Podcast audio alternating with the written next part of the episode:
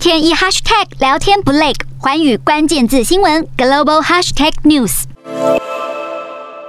特斯拉执行长马斯克前一阵子才发布电子邮件给员工，警告他们特斯拉即将暂停全球所有招聘。而马斯克因为看衰经济，还放话特斯拉可能要裁员多达十趴的员工，惊吓了许多投资人。结果马斯克又在五日一则贴文中表示，特斯拉预计要在未来的十二个月当中招聘更多员工。这样反复无常的说法，让大家看得满头雾水。除了导致特斯拉股价大跌外，也让美国总统拜登相当不满。正当马斯克说特斯拉准备停止全球招聘的同时，却又传出特斯拉在中国大规模招工的消息。消息人士表示，特斯拉上海研发创新中心才在五月份发布了一百多个职缺，招聘对象以中高层研究人员为主，规模甚至比以前还大。分析师也认为，由于特斯拉在中国的供应链及人工成本相对较低，同时获得中国政府大力支持，因此马斯克可能会越来越注重特斯拉在中国的发展。